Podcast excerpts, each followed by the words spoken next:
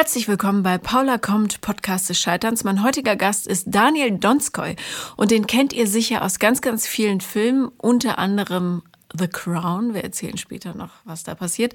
Ähm, er ist Musiker, ganz, ganz toller Sänger, schreibt wunderschöne Musik, ist Künstler, ist allgemein eine super Type und ähm, ja, wir klären auch, warum wir zusammen vor allen Dingen bei jeder Quizshow verkackt haben, in die man uns gepackt hat. Viel Spaß beim Hören.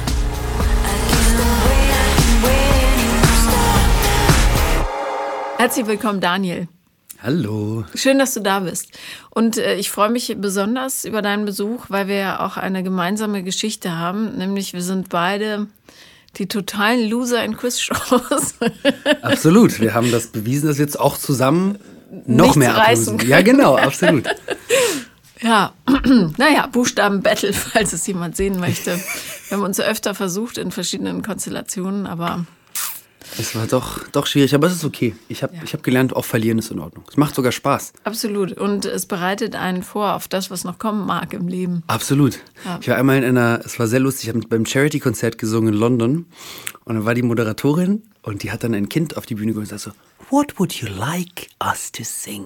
Sagt sie, Jingle Bells. Sagt sie, We're not gonna sing that. Dann sagt sie, das Kind, Why? Because life is a long and everlasting period of disappointments. Wow. Aber das Geile war mit dem britischen Humor, das Publikum hat wirklich, also es war, es war schon, ich muss sagen, es war hart. Das Kind hat mir etwas leid getan, aber ich habe Tränen gelacht. Das war schon ziemlich gut.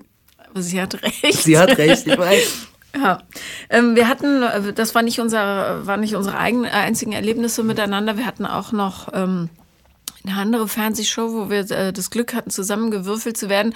Und danach hatten wir äh, kurz vor dem Lockdown äh, eine sehr amüsante Nacht an der Hotelbar. Das stimmt. Es hat sehr großen Spaß gemacht. Der, die, in der, es ist immer sehr interessant, wie man von ähm, sehr, sehr wichtigen Themen wie dem Thema Sexismus dann ganz, ganz schnell das muss wegnimmt und beim Thema Sex äh, hängen bleibt. Ja. Das, immer, das fand ich auch in der Show schon sehr, sehr lustig, weil sehr, sehr viel, wenn man, wenn man über Sexismus spricht, wird dann plötzlich sehr viel über Sexualität gesprochen, was ja zwei grundlegend unterschiedliche Ja, Themen sind. das stimmt, ja. Aber naja, gut, in der Bar war das ja okay. In der Bar war das okay. Ja, ich möchte an dieser Stelle nochmal deinen, ähm, deinen DJ grüßen. Wie hieß er nochmal? Go, ah, ah, äh, Smoochie. Smoochie. Smoochie Smoochie war ein sehr netter Mensch. Ja, also auf jeden Fall in diesem Abend hast du mir erzählt, dass du ähm, nicht so an das Beziehungssystem glaubst, wie wir das in der Gesellschaft implementiert haben. Ähm, und ich hatte so das Gefühl, dass du es sogar grundsätzlich ablehnst. Grundsätzlich ablehnen tue ich es nicht. Ich habe es für mich einfach noch nicht äh, gelebt, noch nie. Ähm, nicht, weil ich äh, vehement morgens aufstehe und sage, ich verweigere jegliche Form von menschlicher Beziehung, sondern es, ich, ich lebe sehr, sehr intensive menschliche Beziehungen, ähm, vor allem mit Freunden und im familiären Bereich. Aber habe dann noch nicht das Gefühl gehabt, so diesen einen Menschen zu finden, auf den man dann alles projiziert. Das Sexuelle, das, das, das Vertrauen, das Menschliche, das Teilen meiner ganzen, ähm, meiner ganzen inneren Welt ich bin ein sehr verkopfter Mensch und äh, finde es schwierig, da jemanden wirklich reinzulassen. Aber ähm, ja, also für alle, die dich vielleicht nicht kennen, ähm, was ich nicht glaube, aber wird ja noch den einen oder anderen geben. Du bist sehr erfolgreicher Schauspieler, du bist sehr erfolgreicher Musiker. Dein neues Album ist gerade draußen. Oder ist das ganze Album? Äh, oder nee, das die Album Single? noch nicht, die Single, genau. die Single genau. 24 ist Genau. gerade draußen. Das Video ist jetzt frisch auf dem Markt. Ähm, du bist offensichtlich in Quizshows, häufiger in Talkshows. Professioneller Quizshow-Loser. Professioneller Quizshow-Loser. Naja, mein Gott, äh, einer muss verlieren. Absolut. Und, ähm, und du siehst ganz toll aus, finde ich. Dankeschön. ähm, also es ist schwer zu vermitteln, warum du noch nie in einer romantischen Beziehung warst. Länger. Ich glaube, ich war in romantischen Beziehungen. Also vielleicht war ich auch schon in einer Beziehung, wo ich gar nicht festgestellt habe, dass es eine Beziehung ist, weil für mich ist eher dieses das Gefühl und die Reglementierung einer Beziehung sind zwei grundsätzlich verschiedene Sachen und das ist meine Grundproblematik. Okay, erzähl mal. Ähm, wenn man für jemanden was fühlt. Ich bin so ein Mensch, wenn ich wirklich fühle, dann habe ich keine Lust auf Sex mit anderen. In dem Augenblick. Wenn ich wirklich an jemandem interessiert bin, habe ich Lust auf Sex nur mit dieser Person. Immer, die ganze Zeit und im Idealfall 24 Stunden. Ähm, und habe gar nicht den Gedanken an andere Menschen. So, in dem Augenblick, in dem ich aber nicht das Gefühl habe, dass ich mehr frei bin, entzieht sich meine Sexualität sehr, sehr schnell. Sobald jemand mit mir anfängt zu sprechen, oh, was sind denn unsere Regeln? Was sind denn unsere Grundbausteine der Beziehung, wird das plötzlich für mich nicht mehr zu einem Gefühl, sondern zu etwas, was man, ja, menschlich reglementiert hat und pragmatisch zerredet. Und dann ist plötzlich mein Gefühl ganz schnell oft einfach weg. Weil ich bin so ein Mensch, ich lebe so krass im Jetzt und voll vom Flow.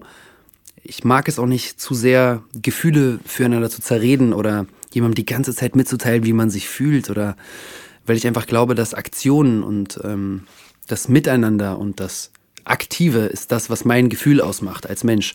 Und da bin ich einfach vielleicht auch nicht auf die richtige Person gestoßen, die mir das, die mir das so entgegenbringen kann. Weißt du? Also, ähm, ich glaube, ich verstehe ganz gut, was du meinst.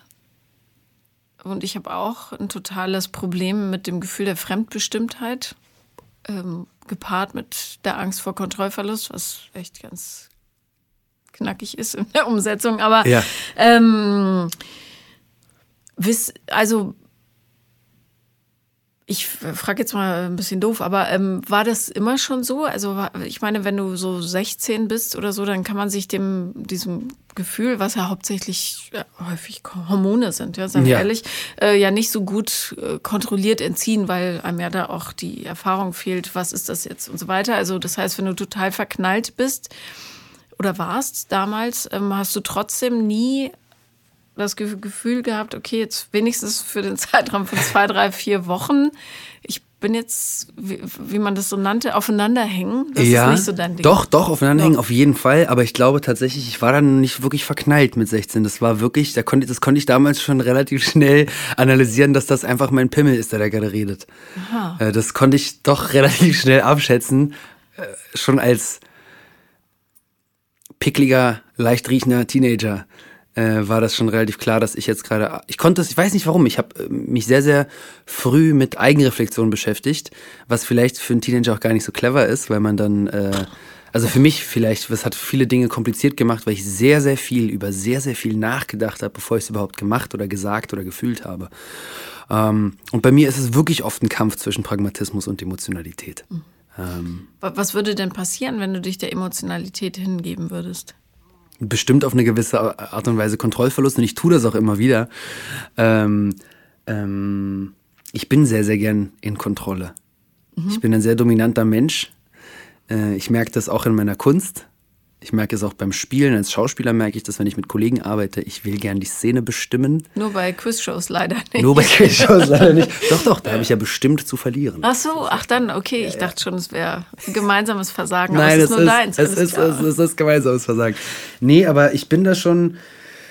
Hm, ich weiß es nicht. Es ist ein. Ich finde, Gefühle sind momentär. Und wie ich mich jetzt in diesem Augenblick, also sagen wir, wir würden jetzt darüber sprechen, ähm, bauen uns mal eine, eine, eine, These auf. Wir haben uns jetzt getroffen, sagen wir mal vor zwei Wochen, und wir hatten jetzt eine wundervolle Zeit miteinander. Und heute Abend oder jetzt gerade sitzen wir an einem Tisch zusammen und ich fühle mich absolut zu dir hingezogen und fühle mich, äh, dass ich am liebsten jetzt gerade den Rest meines Lebens mit dir verbringen möchte. Ich weiß aber, dass es genauso gut sein kann, dass ich morgen aufwache und mir sage, oh Gott, gar keinen Bock mehr. Und mhm. dementsprechend gebe ich meinem Gefühl wahrscheinlich dann auch nicht immer freien Lauf, weil ich mein Gefühl gut kenne und mein Gefühl ist sehr, sehr, sehr, sehr fluide. Aber das würde ja bedeuten, dass du ähm, dir immer, äh, wie sagt man, wie so einen kleinen Damm baust, der den Fluss unterbricht, hm. aus Angst, dass der Fluss vielleicht irgendwann mal austrocknen könnte.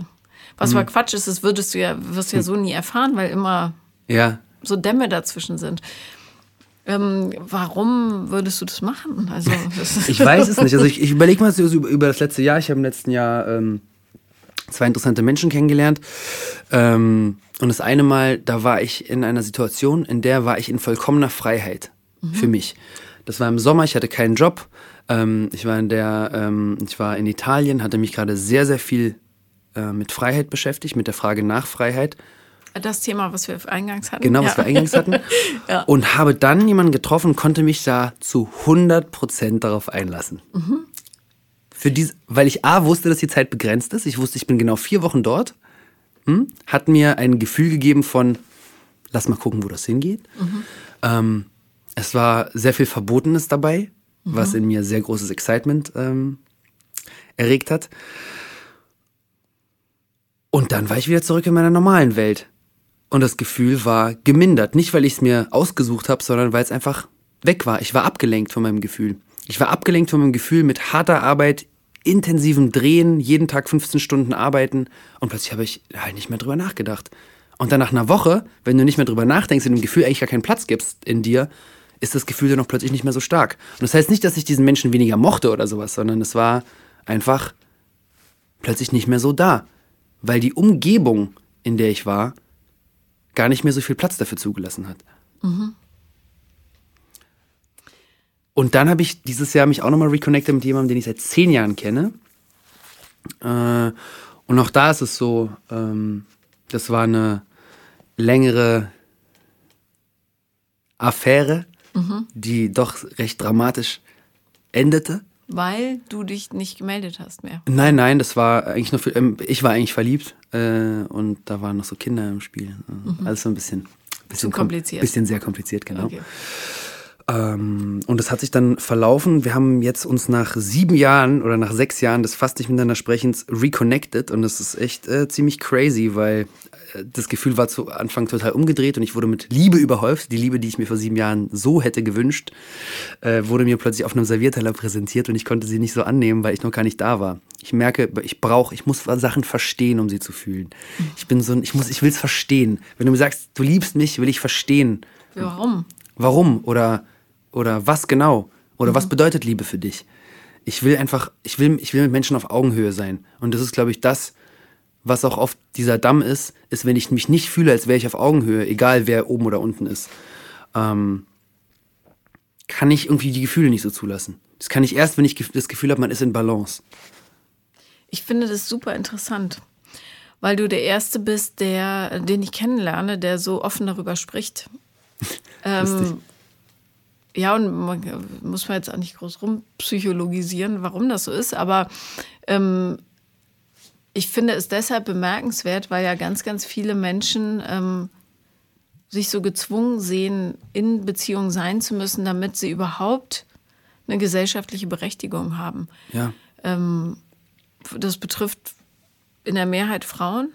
Ähm, es betrifft aber auch einige Männer, die sich, äh, und das ist natürlich eine Frage des Selbstwertgefühls.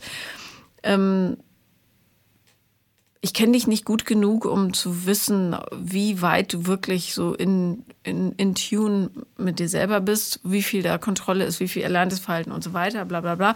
Ähm, aber den Umgang damit und die Leichtigkeit damit, das finde ich sehr, sehr interessant und äh, ja auch hörenswert so für andere, weil es vielleicht auch den Druck nimmt, dass man in einer bestimmten Weise sein muss, um Deswegen spreche ich auch gern drüber. Weil Gesellschaftsfähig zu sein. Ja, aber ja. ich habe das gemerkt, also als ich das auch äh, irgendwie angesprochen habe, mal in Interviews oder auch irgendwie auf, auf Social Media, das trifft auf Anklang bei Menschen, die sagen, ah krass, okay, vielleicht bin ich gerade gar nicht frei, weil ich mich in was reingezwungen habe, wie eine Beziehung oder auch Arbeit. Es kann ja auch, man kann das ja als Analogie nehmen für ganz, ganz viele verschiedene Bereiche im Leben. Ne? Total.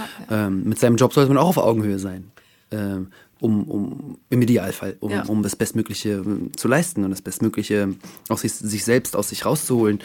Ähm, aber das Sprechen darüber, also mir ist noch nie, deswegen bin ich auch, deswegen sage ich dir auch mit dem Gefühl, ich glaube nicht, dass es ein kompletter Dammbau ist, weil sobald ich was fühle, sobald ich was weiß und ich kann es argumentieren und ich kann es auch deklarieren, spreche ich offen drüber. Mhm. Bei mir kommt es eher so, dass ich, wenn ich nicht weiß, was ich fühle oder nicht weiß, dann spreche ich es lieber nicht an. Erstmal. Mhm. Ja, was ja ganz schlau sein kann. Ähm, es kann natürlich auch sein, dass wenn du mal fühlst, dass die anderen Menschen dann total überfordert sind, weil plötzlich so viel kommt. Ja, es kommt dann schon recht viel. Ich bin dann doch sehr, sehr geballter Mensch. Aber auch tatsächlich, ähm, sexuell kann mir das auch passieren, weil da kommt von meiner Seite auch dann immer. Sehr, sehr viel. Viel, ja. Ja, 24 Stunden lang äh, wie du eingangs gesagt hast, ist auch dann schwierig. Ja? Es, es ist sehr, sehr schwierig. Also wenn man noch arbeitet und das ist, ja. andere Menschen. Ja. Aber ich kann mich, ich kann mich, also wirklich, wenn ich wirklich, es ist echt auch faszinierend. Das kommt bei mir auch nicht immer. Es kommt bei mir wirklich in so Phasen. Ich habe so Phasen, da bin ich hart sexuell und ich brauch's viel. Und dann gibt es auch Phasen, ich kann auch Monate ohne Sex. Also wenn ich mich in ein Projekt vertiefe und ich bin wirklich, ähm, wie mit der Musik, wenn ich mich da wirklich ins Studio einsperre und da wirklich schreibe und schreibe und schreibe, da habe ich, glaube ich, keine einzigen erotischen Gedanken an dem Tag. Ja, ist ja auch hinderlich, weil gerade andere Kanäle einfach am Glühen sind. Ja, ähm, ja aber es gibt nicht viele Menschen, die das so ähm, so wahrnehmen können, meine ich. Also bei vielen ist das ganze Sein ja so ein einziger Brei und man wird so dahin getrieben, ähm, in der Hoffnung, dass irgendwas Gutes kleben bleibt. Oh, das, das klingt puh, Naja, ein Brei, so. der dahin treibt. Ja, ist so. Na, aber ich weiß, was so du meinst. dieses, ähm, ganz, ganz viele Menschen sind an so einem Gefühlsüberfluss. Mhm. Ja, ich bin traurig, ich bin sehnsüchtig, ich bin ähm, verlassensängstlich. Ich, Aber ist nicht auch das etwas, was die Menschen das Gefühl haben, sie müssen es deklarieren, auch um, da- auch um da wieder gesellschaftsrelevant zu sein? Ist es nicht das, was uns Social Media auch beigebracht hat? Vom ersten Augenblick, wo wir alle Facebook benutzt haben, sollten wir die ganze Zeit deklarieren, was unser derzeitiger Gefühlsstand ist. Anhand Aber dieses Gefühls Am Anfang war das noch nicht bei Facebook. Nee, das kam erst ein paar Jahre später. Aber ähm, insofern hast du recht, wir mussten es zumindest äh, teilen, ja. Ja, ja. Guck mal, wie happy ich bin, guck mal, wie traurig ich bin. Oh, jetzt ist mein Auto kaputt, mein Hund, was weiß ich, ja. Ja, ja. Ja, aber dann noch eine Art, uns zu klassifizieren. Mhm. Ah, das ist die Paula. Die ist ein fröhlicher Mensch. Ja, ja, ja. Ja, dass ähm, Menschen, aber auch Beziehungen aus so ganz, ganz vielen Anteilen Ja, bestehen, das, wird ja auch nicht oft besprochen. Also äh, ja, gerade was Erwartungshaltung innerhalb von Beziehungen betrifft, gehen ja die meisten davon aus, also oder hoffen darauf, dass äh, alles voller Glück sein wird. Aber Beziehungen sind, das weißt du vielleicht in der Weise nicht, weil du nie eine lange Partnerschaft ich sage jetzt mal, durchgestanden hast. Aber es ist ähm, viel Arbeit, ja, und es sind auch viel negative Gefühle und ähm, die anzuerkennen und auch sein zu lassen. Das gelingt auch vielen Leuten nicht, weil die Angst haben, dass das was Gefährliches ist, jemanden mal blöd zu finden. Aber ähm, weißt du, du kannst mir auch tierisch auf den Zeiger gehen, ich mag dich trotzdem. Das heißt ja nicht, Nee, nee, und Streit ist auch essentiell. Also nicht Streit an sich, aber Auseinandersetzung ist essentiell. total, ja. Weil, also egal in welcher Art und Weise, ob es eine Freundschaft ist, eine familiäre Beziehung oder eine romantische, ohne Reibung, glaube ich, entsteht kein Prozess und kein, keine Entwicklung. ja. Ähm, aber zu dem. Wie, wie, wie ähm, du, also ist jetzt vielleicht so ein Klischee-Denken, aber ich nehme mal an, du wirst auch bestimmt oft angesprochen, angeschrieben oder so. Ja. Nehmen wir an, jüngere Mädchen, 25 oder jüngere Menschen überhaupt, mehr Schnups, ähm, schreiben und sagen, oh Daniel, du bist so toll, ich finde dich so appetitlich, bla bla bla, wollen wir uns nicht mal treffen und so weiter. Ähm, wie, wie gehst du denn dann mit, mit solchen Leuten um? Also, oder wie, Ich- wie ist dein Datingverhalten überhaupt? Mein Datingverhalten, also ich date grundsätzlich nur Menschen, die ich im echten Leben kennenlerne. Mhm. Äh, aufgrund von Aktionen, die ich mache, Orten, wo ich bin. Äh, also das Online-Ding, das ist äh, für mich, äh, außer ich gehe jetzt spezifisch auf eine App, um danach zu suchen. Wenn mir jemand auf Instagram schreibt, ich finde dich appetitlich, fände ich das sowieso sehr befremdlich. Das wäre eine sehr interessante Wortwahl, aber ähm, Ich wollte es jetzt nicht, ich weiß nicht. Oh, Schätzelein, du bist so appetitlich. Aber ähm, nee, weil wenn es wirklich darauf basierend ist, dass der Mensch mich toll findet, weil er was im Außen gesehen hat. Entschuldige, appetitlich ist was, was Rainer Keimund schreiben würde, oder? Ja, ich habe gerade an Rainer Kamen auch gedacht, oh Schätzelein, du bist so appetitlich. Ja, nee, also nicht appetitlich. Sagen wir mal, ja, aber du bist Ja. sexy, ich habe Bock mit dir zu schlafen, ja. Also sowas, natürlich gibt es sowas auch. Äh, Oder äh, das sind auch manchmal sind da wirklich harte, äh, harte andere Arten und Weisen, mit denen da geschrieben wird. Also sei es auch von, äh, von Männern oder von Frauen, äh, sind da schon also keine Höflichkeit, sondern direkt. Nö, doch schon Vollen. relativ, ja, ja. Äh, hatte ich ja gesagt, mein absoluter Favorite war, äh, ich hätte so gern, dass du mich am Kreuz nagelst. Das war so mein absoluter Favorite bis heute, glaube ich. Was schreibt man denn darauf? Gar nichts. Gar nichts, ja, am Ja. besten ignorieren. Ähm, ich bin mir dessen sehr, sehr bewusst, dass wenn jemand ähm, mich anziehen findet aufgrund von etwas, was er im Fernsehen gesehen hat oder auf Social Media gesehen hat, äh, findet dieser Mensch nicht mich anziehend, sondern die Idee von mir. Und dementsprechend ist das für mich auch minder interessant. Ähm, deswegen stehe ich auch wirklich äh, darauf, aktiv zu leben und im echten Menschenleben kennenzulernen, weil natürlich, wie sehr ich auch versuche, authentisch zu sein auf meinen Kanälen, bin ich es bis zu einem gewissen Grad, aber ich kommuniz- kommuniziere was Spezifisches. Wenn es um meine Musik geht, kommuniziere ich meine Musik. Das heißt, da ist immer auch ein Teil von Vermarktung dabei und von Promotion und das, dessen muss man sich bewusst sein. Ähm, und basierend darauf ähm, gewollt zu werden, ist ja minder interessant. Basierend nur auf seinem Äußerlichen gewollt zu werden, ist am uninteressantesten. Weil das ist. Ja, Sex ist schön. aber nicht über Instagram. Ja, aber das ist ja schon mal eine Erkenntnis, Ja, die total. dir im Leben weiterhilft. Hundertprozentig. Ähm, Und ich merke das immer wieder, wenn ich offen bin, wenn ich wirklich offen bin, und das habe ich jetzt an, äh, an Sets gemerkt, wenn ich irgendwo hinfahre und ich bin gerade total ein offener Mensch und ich treffe äh, interessante Menschen an diesem Set, äh, kann es sein, dass sich da eine sexuelle Energie entwickelt. Äh, kann aber auch sein, dass ich mit den wunderschönsten Menschen und mit den sexiesten Menschen drehe und dann entwickelt sich absolut gar nichts, weil ich gerade nicht frei dafür bin. Äh, aber wenn ich frei dafür bin, passiert das wirklich nur on real, face to face. Du hast eine sehr interessante Biografie. Ähm, verzeih mir, wenn ich die Länder durcheinander werfe. Du bist in Russland geboren, Mhm. Moskau. Ja, Und da auch aufgewachsen, bist du dann irgendwann nach Deutschland gegangen? mit einem halben Jahr schon nach Berlin. Mit einem halben Jahr schon nach Berlin, aber ähm, jüdische Familie, ich stelle stell mir jüdische Mamas unheimlich streng vor, vor allem wenn sie russische jüdische Mamas Ja, sind. das ist schon doch intensiv. Und dann bist du in Berlin aufgewachsen und dann, äh, du bist aber auch halber Engländer im Grunde, weil du da schon ewig, hast auch da eine Wohnung. Darum, falls ihr euch wundert über das Englische, die Anglizismen und so weiter, es ist nicht aufgesetzt, sondern er lebt es wirklich. ähm, und nun sind ja ähm, jüdische Mamas, zumindest die, die ich kennengelernt habe, sehr darauf erpicht, normalerweise, dass ähm, bestimmte Standards erfüllt werden. Oh ja. Man kann Unter eine ganz tolle Story gleich erzählen. Ja. Uh. Unter anderem stelle ich mir vor, äh, auch was die Familiengründung anbetrifft.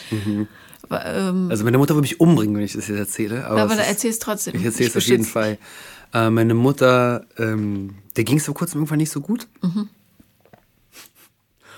Und dann äh, hatte sie das Gefühl, sie muss sterben, weil sie eine dramatische russische Mutter ist. ja, klar. Und ähm, zwei Wochen später habe ich sie getroffen. Und ähm, kurz vor ihrem Sterben hat sie sich nur eine einzige Sache gewünscht. Das war, dass ich auf jeden Fall, und das muss ich ihr versprechen, am besten schriftlich in Unterschriftform mit Vertrag unkündbar Kinder haben werde. Aber das hat sie, ich, jetzt klingt das lustig, auch retrospektiv. Wenn, wenn du das so gesagt bekommst, Ja. von deiner doch sehr dramatischen, sehr sympathischen jüdisch-russischen Mutter. Wusstest du, dass sie nicht sterben würde?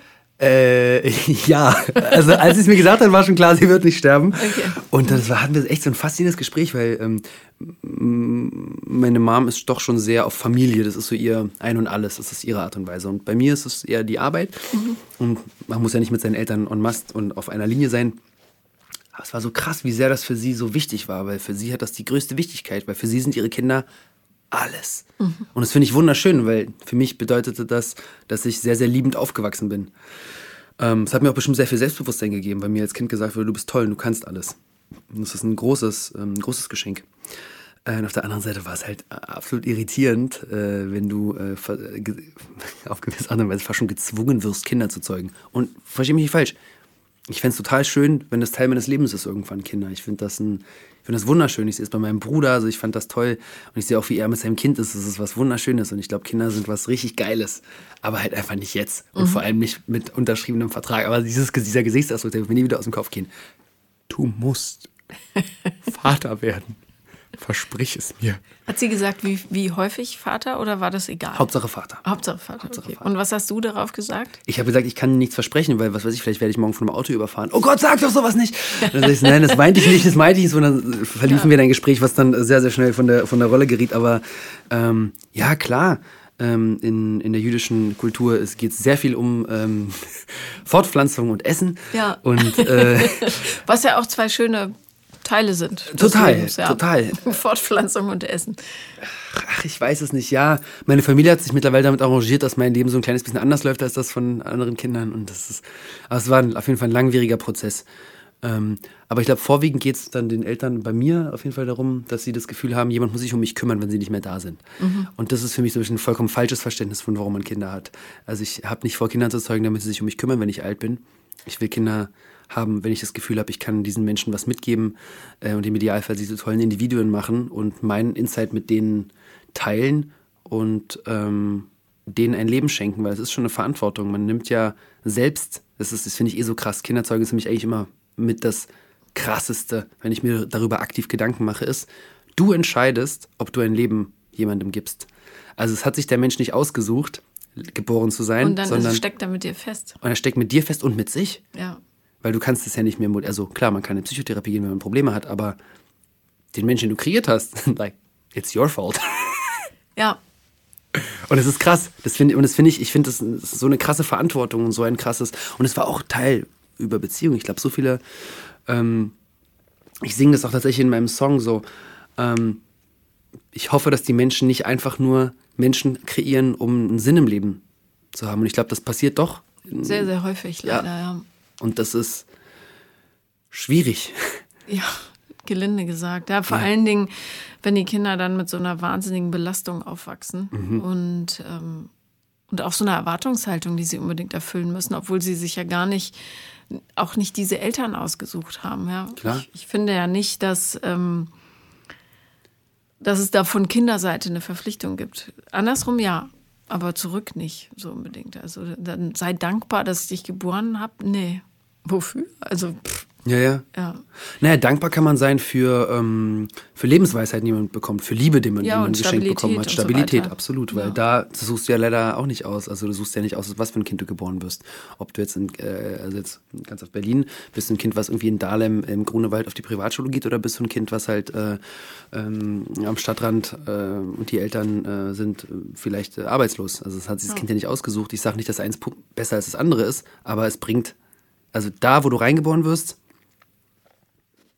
hat einen großen Effekt, wie du bist. Und ich hatte, ich hatte das große Glück, in ganz, ganz verschiedenen sozioökonomischen Statusen zu leben, ähm, sowie auch in verschiedenen Kulturen. Und auch das habe ich mir alles nicht selber ausgesucht. Heute, ich bin so dankbar, auch was du aufgezählt hast mit den Ländern, dass ich es gelebt habe. Meinst du, ich fand das als Kind geil, äh, irgendwie in zehn Jahren, in, in zwölf Jahren Schule auf zehn verschiedenen Schulen zu sein. Ich fand das beschissen. Ich habe meine Eltern manchmal dafür gehasst, dass sie die ganze Zeit umziehen, dass wir jetzt ein neues Land ziehen, dass sie sich scheiden lassen, dass sie das machen. Ach, Entschuldigung, ich habe Israel vergessen. Stimmt, Israel waren wir auch. Du ja, bist ja. ja. dann noch nach Israel gegangen, ja. Und das war halt echt so geil, weil es war das erste Mal, als wir da hingezogen sind, kam meine Mom wirklich und meinte so, ja übrigens, ähm, in drei Tagen, du musst gar nicht mehr zur Schule gehen hier. Und ich so, ach geil, warum? Ich so, du hast noch vier Wochen Sommerferien. Yay! Weil wir dann in Israel leben. Oh. Oh nein. So, äh, und das war als Kind eine Katastrophe für Ja, mich. klar. Weil dein ganzes Leben wird zerrissen. Habe ich mir nicht ausgesucht. Konntest du Hebräisch vorher? Nee. Und meine erste Stunde, meine erste Schulstunde in Israel, als, also ich, das war eh kein leichtes Los. Also, ich war zu der Zeit, ähm, hatte ich eine Zahnlücke, ähm, sehr rote Haare, eine runde Brille, ähm, leicht pummelig und kam dann als deutsches Einwandererkind nach Israel. Ich glaube, der Titel am Anfang war Deutscher Nazi Harry Potter. Oh, schön. Äh, Ginger Nazi Harry Potter. Genau, das war ziemlich gut. Das habe ich sehr gemocht. Ähm, und dann war meine allererste Stunde in Israel war ähm, Arabisch auf Hebräisch. Und dann saß ich dann war so, fickt euch alle. Ich war so, was mache ich hier? Wie ist das passiert? Und das ist so krass, weil du bist plötzlich in einem in einer neuen Welt und als Kind bist du ja du kannst du ich ich, kann, ich komme nicht entscheiden und sagen so ich gehe zurück nach Berlin. Ging ja alles nicht. Das heißt so lange ich glaube da vielleicht kommt auch daher dieser Freiheitsgedanke von heute. Als Kind hatte ich so oft das Gefühl dass ich einfach wo bin weil für mich entschieden wird dass ich irgendwo bin. Und viele Sachen wurden für mich entschieden und auch da hatte ich schon ganz früh einen sehr sehr starken Freiheitsgedanken und keiner entscheidet irgendwas für mich mehr.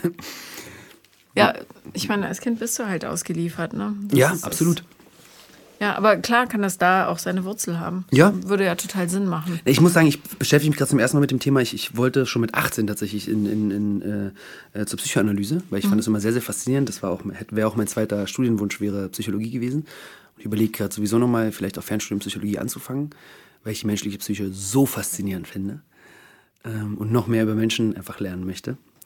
Ähm, und jetzt habe ich mich gerade wieder damit befasst. Ich glaube, ich muss, ich will es echt mal machen jetzt. Nicht, weil ich akut irgendwie eine Problematik habe und genau dann ist, glaube ich, der beste Zeitpunkt, um sowas anzufangen. Wenn du nicht aktiv mit einem Problem hingehst, sondern einfach nur, um wirklich zu lernen über dich und über wie du bist und, und damit das es auch angenehmer für andere macht, mit dir zu sein.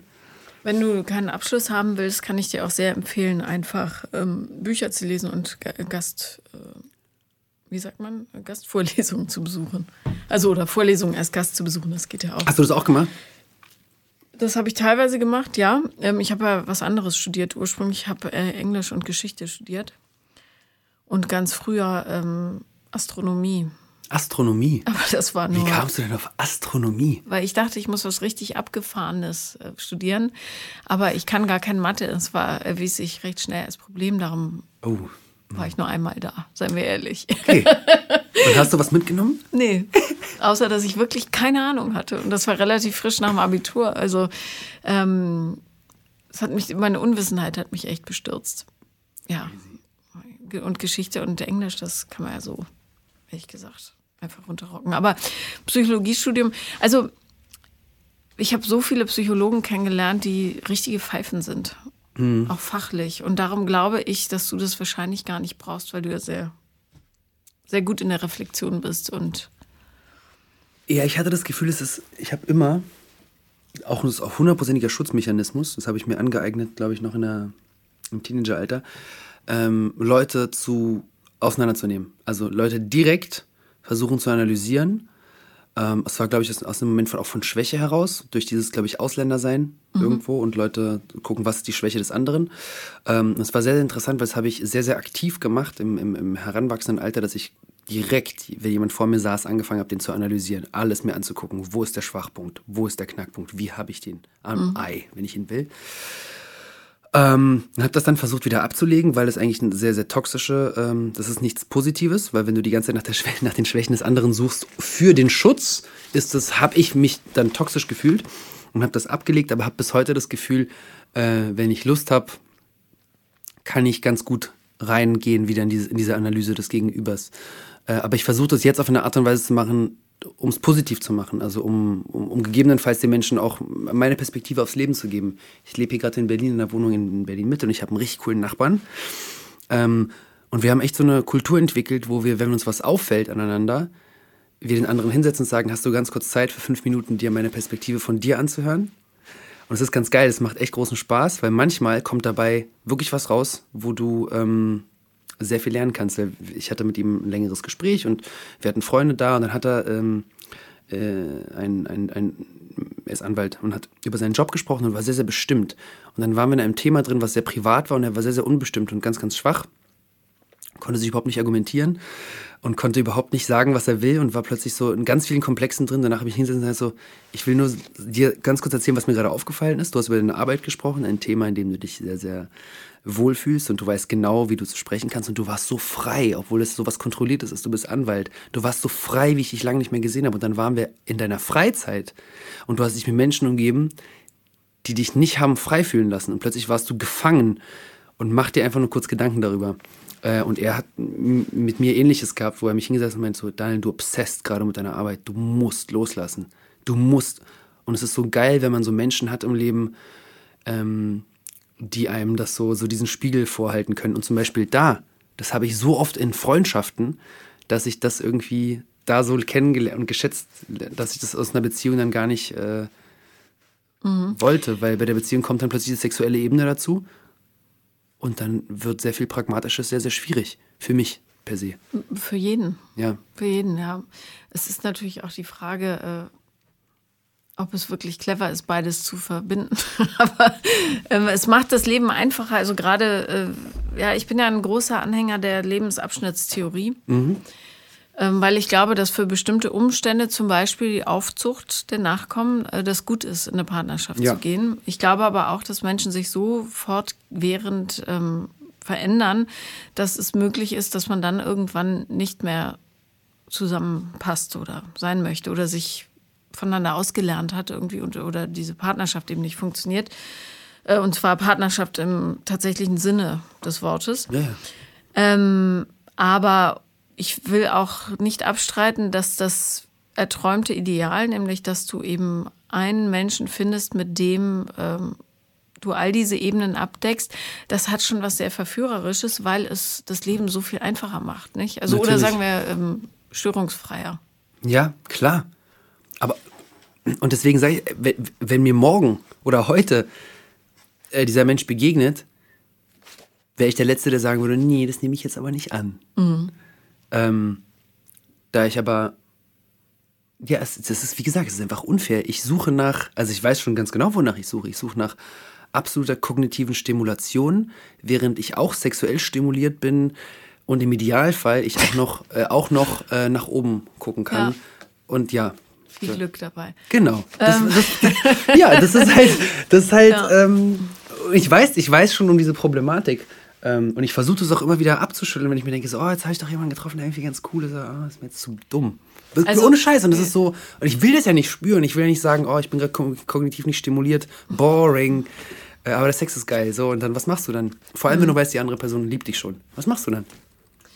Ja, dann muss man ehrlich sein und sagen, das ist nicht für mich. Aber man muss sich natürlich vielleicht auch fragen, habe ich zu hohe Erwartungen an das, was eine Beziehung sein muss oder nicht? Ja?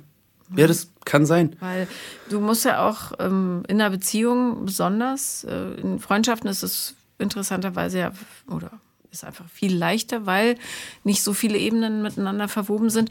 Äh, du musst ja auch mit der Scheißigkeit des anderen umgehen können. Ne? Und das ist was, wo du vielleicht auf der einen oder anderen Ebene dann sagst, das stimuliert mich jetzt aber nicht, Ja. wenn der so blöd ist. Aber ähm, das ist leider die Realität. Absolut. Und dann ist es schlussendlich ja auch eine Entscheidungssache. Will ich das oder will ich das nicht? Ja. Und ähm, man Ne, muss es ja nicht. Aber das Schlimme ist doch, umso mehr man auch ähm, reflektiert und mit sich irgendwie, äh, ich sage nicht, dass ich zu 100% mit mir im Reinen bin, aber ich bin auf einem guten Weg dahin, viele Sachen auszubügeln, die, ich, äh, die ich in mir drin habe. Und umso mehr ich mich mit mir selber gut fühle, umso noch weniger will ich eine Beziehung. Ja. Das ist halt auch noch die Krux. Ja, Weil du dann dir denkst, ja, pff, hä, warum soll ich ich das? fühle mich doch gut. Ja, ja, Ja. ja, Aber das ist, weißt du, ähm, alle großen Geister waren ja nicht umsonst Single. Also so ist nicht. Ich meine, Buddha, obwohl hatte Buddha Frauen und Kinder, keine Ahnung. Aber ich nehme an, dass er eine Menge Zeit alleine verbracht hat.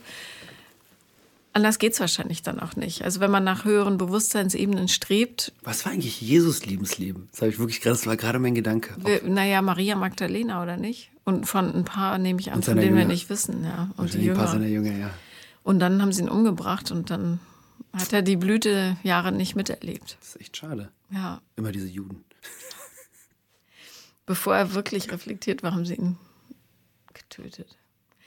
Ich finde übrigens, ich finde das nicht schlimm, wenn man in andere reinschauen kann. Ich finde das ganz hilfreich, weil du dann immer weißt, warum sich jemand wie verhält und das hilft dir wiederum, de- deine eigene Impulshaftigkeit oder was auch immer anzupassen, so dass es keine Verletzungen entstehen. Ja. Auch bei dir selber nicht. Ähm, also wenn du jemand weißt, warum, also ich kann es an mir sagen, ich bin zum Beispiel jemand, wenn ich das Gefühl habe, fremdbestimmt zu sein, wird mir ganz unwohl. Dann werde ich auch, also wenn jemand sagt, ich habe den Vertrag für dich jetzt fertig gemacht, dann werde ich kiepig. Obwohl das keine Bedrohung für mich ist, eigentlich. Trotzdem löst es bei mir aus, dass jemand anderes das tut, was ich gerne selber gemacht hätte. Ja. So ganz vereinfacht gesagt. Und darum äh, neige ich da schon, also jetzt inzwischen habe ich es im Griff, aber früher hätte ich dann sofort zum Hörer gegriffen und denjenigen angeflaumt. Und zwar richtig. So, ja?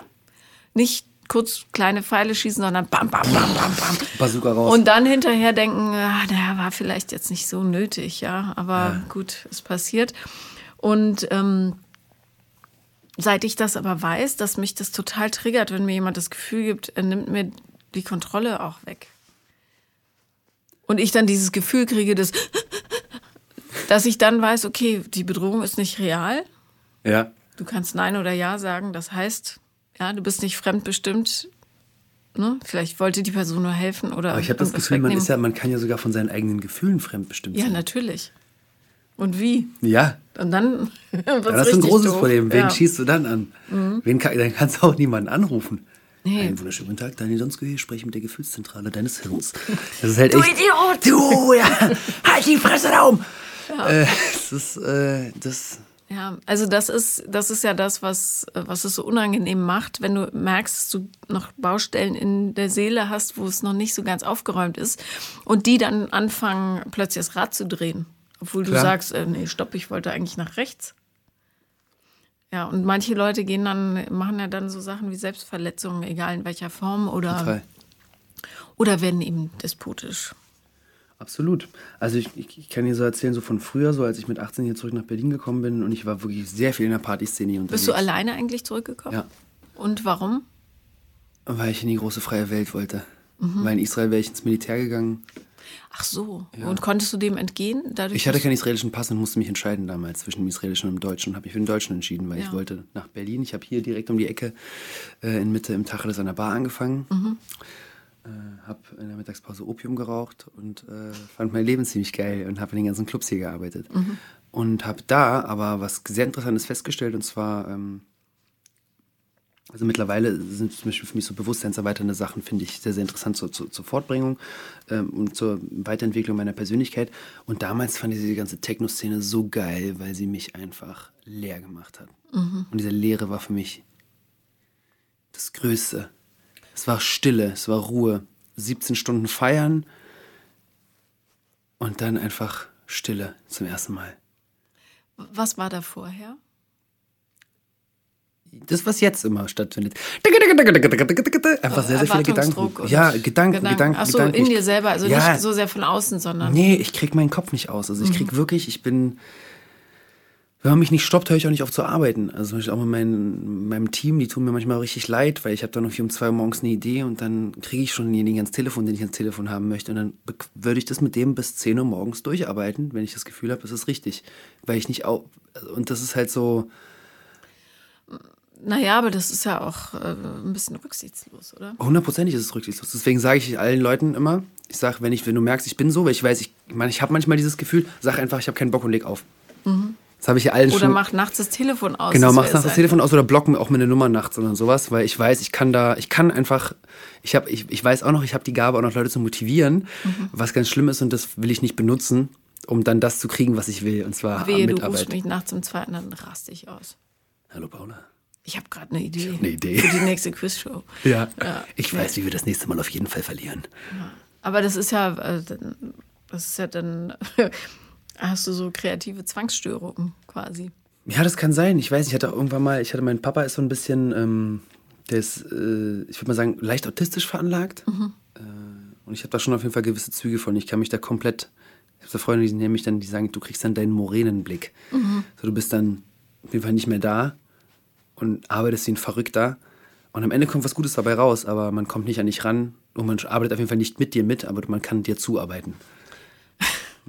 Hast du kein natürliches Schlafbedürfnis?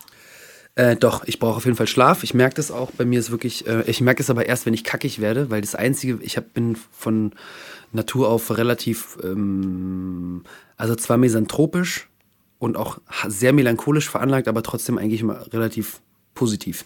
Das klingt, das ist, ist ein sehr, sehr komisches Ding, so eine positive Me Melancholität.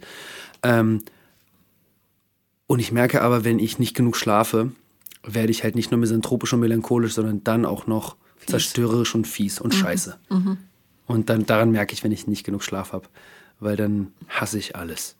Wäre ja ganz gut, wenn du es kurz vorher merken würdest. Ja, ja, ja. Ich merke das normalerweise schon, wenn, man schon, wenn du schon morgens aus dem Haus gehst und der erste Mensch, der dir begegnet, hat so eine beschissene Jacke an und der nächste Mensch lächelt wie so ein richtiger Wichser. Und der dritte, warum rauchst du diese verfickte Zigarette? Ja. Und dann merke ich so, oh nein, vielleicht Wie solltest lange du... hast du denn schon nicht geschlafen? Ach, vier Tage. Na Oh gut. shit, stimmt. Letzte Woche Dienstag habe ich das letzte Mal. Ja, nee, aber äh, ich Kann, merke es dann kannst schon. du tatsächlich so richtig. Ich kann All-Nighter machen, ja. Also auch ganz natürlich. Ich brauche da auch keine, äh, Mhm. keine Drogen für, sondern wenn ich wirklich in was drin stecke, dann kann ich mich so da rein begeben, dass ich einfach nicht mehr aufhöre. Ist ja für einen Kreativen eigentlich ein Geschenk. Die ist Frage auch eine Sucht, ne? Ja, Also ja. Die Frage ist, ob das halt dauerhaft so gesund ist. Ne? Ist es auf keinen Fall dauerhaft so gesund. ja, bis jetzt? 30. Ja. Noch kannst du es aushalten. Ja.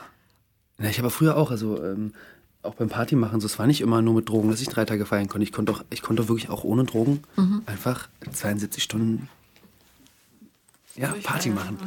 Und fand das mega. Also, ähm, das mache ich nicht mehr so.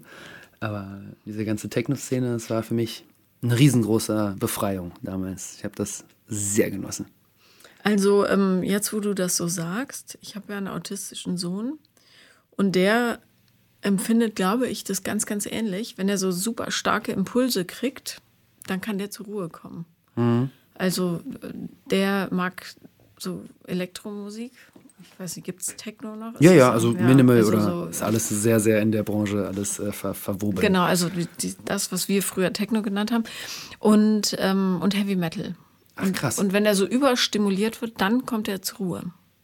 Was ja eigentlich komisch ist, weil solche Menschen sind ja eigentlich hochsensibel. Absolut. Aber ähm, wenn die, also der braucht richtig. Ich war mit dem auf dem Rammstein-Konzert, habe mir die ganze Zeit die Ohren zugehalten. Nicht wegen der Musik, sondern wegen dieser scheiß Explosion, die immer aus dem Nichts kam. Und ich mich so erschrocken habe jedes Mal. Aber da war der richtig total entspannt. Mhm.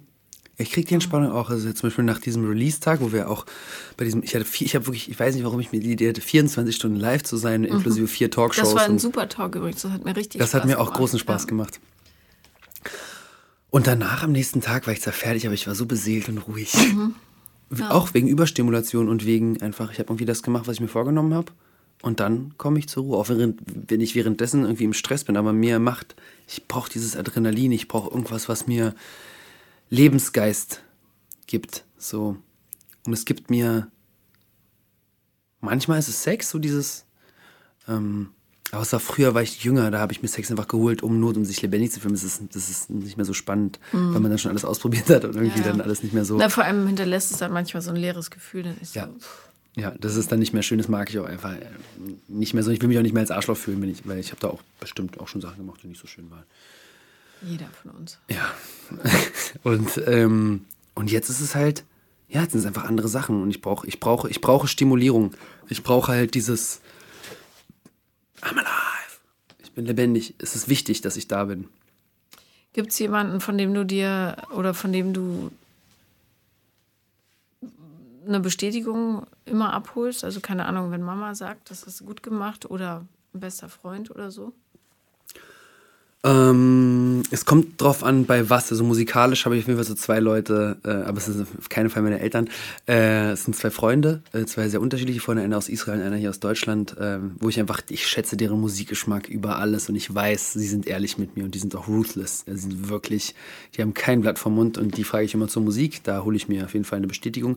Ich, also es muss nicht immer sein, dass sie es mögen, aber zumindest will ich, dass sie die, die Kunstform oder das, das Künstlerische an dem Song ähm, für mich ähm, bewerten. Und sonst bei Lebensentscheidungen habe ich aufgehört, das zu machen. Bei privaten Entscheidungen. Das habe ich früher sehr viel gemacht. Äh, ob im Freundeskreis, ob in der Familie. Und da habe ich, das habe ich jetzt ähm, über dieses Jahr sehr, sehr eingestellt. Weil ich irgendwann gemerkt habe, ich fange an, Leute, mit Leuten zu sprechen und spreche eigentlich gar nicht mit denen, sondern benutze diese Menschen gerade als Vehikel, um meine eigenen Gedanken laut auszusprechen. Ähm, das klingt total asozial. Nee, aber, Aber- wenn der andere dann nickt und mhm, macht. Auch wenn der andere nickt, ich höre gar nicht zu, Ja. sondern ich habe angefangen, einfach mit anderen Menschen meine Entscheidungen zu treffen. Und die haben im Endeffekt gar nichts dazu beigetragen, waren aber nur ein Vehikel. Und da habe ich mir gesagt, nee, das muss ich mit mir selber ausmachen. Außer ich will wirklich eine Meinung zu etwas. Aber diese Meinung soll nicht das sein, was meine Entscheidung dann beeinträchtigt, weil ich muss vorher, bevor ich mir jetzt eine Meinung von anderen suche, zu hundertprozentig wissen, was meine Meinung vorher ist. Das ist etwas, damit habe ich mich dieses Jahr sehr, sehr viel beschäftigt, generell mit eigener Meinungsbildung. Ähm, weil ich glaube, auch für später für Beziehungen ist das wichtig, wenn du weißt, was du willst. Absolut.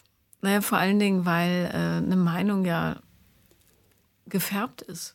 Du kriegst ja keine neutrale Meinung von jemandem, der dir nahe steht. Also ähm, es ist es ist sehr, sehr wichtig, sich frei machen zu können von diesen Beurteilungen und Wünschen und Erwartungen von anderen. Das ist total. Ich bin extrem gespannt, wie es nicht nur beruflich weitergeht, sondern auch privat, weil das interessiert mich sehr. Aber wir bleiben hoffentlich in Kontakt. Ja, na klar. Ähm, weil ich das würde mich jetzt doch interessieren, äh, wir können jetzt keinen Test machen, ob du ähm, autistische Züge hast, weil das, der Autismus gibt einem ja einen großen Freiraum von solchen ähm, Be- Beschränkungen. Ja? Ich weiß gar nicht, wie man so einen Test macht, aber können wir irgendwann Gibt's mal. seitenweise. Interessant, muss ich mal vielleicht Aber- mit mir selber aus. Also ich hatte auf jeden Fall, mir wurde ADHD und sowas, wurde mir alles attestiert, wo ich klein war. Merkt man gar nicht. Ähm, wenn man so mit dir rumsteht. Aber ähm, ja. Naja. Nee, aber ähm, ich finde, also vor allem das Wichtigste im Leben ist ja wirklich, wie man sich selber fühlt mit sich. Ja. Ja. Und kein Arschloch sein, logischerweise. Kein aber, Arschloch sein ist wirklich das Wichtigste. aber wenn du frei bist von ganz, ganz vielen, was andere Leute wirklich niederknechtet, ja, und das sehen wir auch hier im Podcast äh, häufig, wie, wie groß das Leid ist, das durch enttäuschte Hoffnungen verursacht wird. Einfach, wenn man davon frei ist, ist, glaube ich, ist eine Menge gewonnen. Also Hundertprozentig. ja, interessiert mich sehr, äh, wie das so weitergeht, wenn du halt auch älter wirst und mehr Erfahrung sammelst und deine Bedürfnisse sich logischerweise verändern, wie ja bei jedem von uns. Also auf jeden Fall finde ich es äh, immer toll, mich mit dir zu unterhalten, weil ich finde, Same. dass du, dass du so schön, ähm, du denkst einfach schön. Ich mag das. Dankeschön. Ich kann es nur zurückgeben. Macht mir immer sehr, sehr, sehr, sehr großen Spaß. Gut, und wenn wir uns das nächste Mal in der schnöden Medienwelt wieder treffen äh, und nochmal zusammengewürfelt werden, dann will ich, dass wir die nächste Runde gewinnen, weil es Okay, kann wir, okay, nicht wir sein. versprechen uns jetzt einfach, dass egal was kommt, wir das nächste Mal, wenn wir zusammen in einer Quizshow sind, gewinnen. Absolut, egal welches es ist. Egal welche und egal wie. Ja, aber nicht mit bösen Mitteln. Nein, nein. Also, dass wir da so verkackt haben. äh, Also wir analysieren unsere Gegner und machen psychologische Kriegsführung. ja, und vor allem Auch wenn wir die analysieren Antwort unser nicht wissen. Buchstabenverständnis. Ja, wir, genau. Wir müssen einfach den Gegner so weit analysieren, dass wir wissen, egal, wenn, auch wenn wir schlecht sind, werden Mhm. sie dann schlechter sein. Vielleicht, ja, vielleicht kann man sie auch einfach niederstarren oder so. Ja, einfach nur noch, ja stimmt, sabbernd gucken. Ja. Sehr schön. Das überlasse ich dir. Aber ähm, okay, der nächste Sieg soll unser sein und äh, ich danke dir sehr, dass du da warst. Danke für die Einladung. Das war der liebe Daniel Donskoy und ähm, wenn ihr auch so ein großer Fan seid wie ich, dann hört euch seine Musik an. Die findet ihr überall. Und ähm, sagt doch noch schnell, was steht als nächstes, wo können wir dich als nächstes sehen? Als nächstes, uh, The Crown kommt bald raus auf Netflix. Daniel hat bei The Crown mitgespielt. yes. Welche, welche Rolle? Äh, James Hewitt, der Lover von Diana. Yes. Uh, das ist der, nee, das ist nicht der Zehennuckler, das war der andere, aber James. Hewitt, der mögliche Vater von Prince Absolut. Harry. Genau. Und was soll ich sagen? Daniel ist rothaarig, James Hewitt ist rothaarig und Prinz Harry ist auch rothaarig. Basically, Harry's my kid. Daniel war's. Okay, ich freue mich sehr auf alles, was äh, noch kommt. Und äh, wenn ihr auch mal teilnehmen wollt, wollt bei Paula kommt Podcast des Scheiterns, dann schreibt mir am besten auf Instagram The Real Paula Lambert. Bis bald.